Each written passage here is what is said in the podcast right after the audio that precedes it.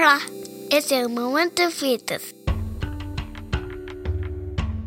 Todos nós sabemos o quanto é desafiador e complexo atuar no enfrentamento às violências sexuais contra crianças e adolescentes. Primeiro, porque é uma violência doméstica, e em se tratando de um momento como esse, da pandemia da Covid-19, nós estamos deparados com um problema emergente onde muitos dessas crianças estão em contato com seus agressores ou vivenciando isolamento social junto com esses agressores. Por quê? Em sua totalidade, nas pesquisas até hoje, estudos já realizados apontaram que dentre 70 a 80% dos casos identificados de violência sexual contra crianças e adolescentes ocorrem por agressores próximos à vítima. E mais, na caracterização nós identificamos como pais, padrastos, mães,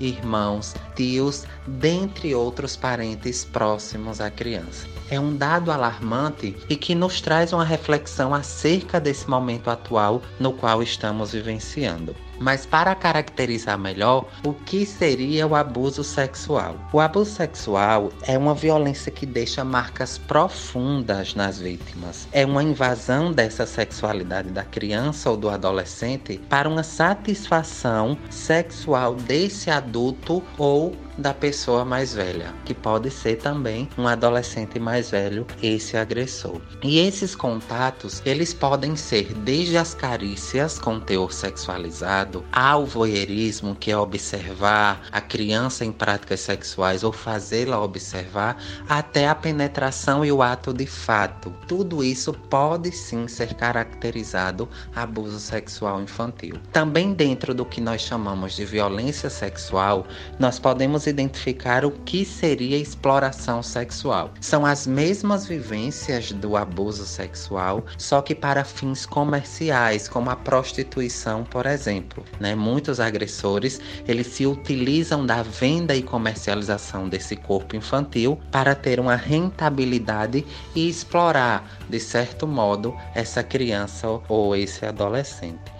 Dentro dessa perspectiva, como a gente pode identificar possíveis sinais e sintomas observáveis na criança e no adolescente de vivências da violência sexual. Então, dentre elas, nós precisamos observar com bastante ênfase as mudanças de comportamento extremamente acentuadas, como por exemplo, desconfiança excessiva, dificuldades para caminhar, roupas com mancha de sangue, mudanças de humor repentinas, né, comportamentos agressivos, repetição de práticas sexuais que não condizem com a idade atual dessa criança. Então, tudo isso são sinais observáveis que podem, né, podem indicar suposta situação de violência sexual.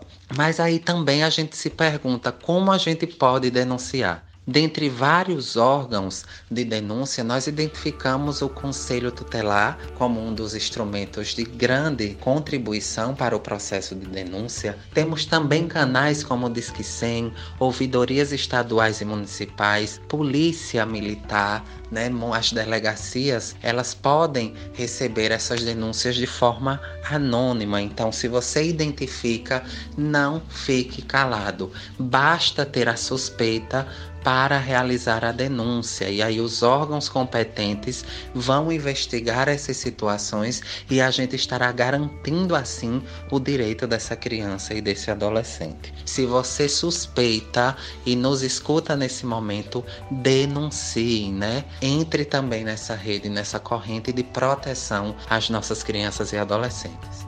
E esse é mais um momento Virtus. Você ouviu o Mac Douglas de Oliveira, psicólogo, especialista em saúde mental e coletiva e mestre em educação, cultura e identidades. Para saber mais sobre o grupo de pesquisa Virtus da Universidade Federal de Pernambuco, visite ufpe.br/virtus ou busque Grupo de Pesquisa Virtus no Facebook e Instagram. Este episódio foi editado por Carlinhos Vilaronga e publicado pela Nabe Podcast Network. Conheça outros podcasts publicados pela nossa rede visitando nabecast.jp. Esperamos você no próximo episódio. Tchau, pessoal. Até a próxima. Bye, bye.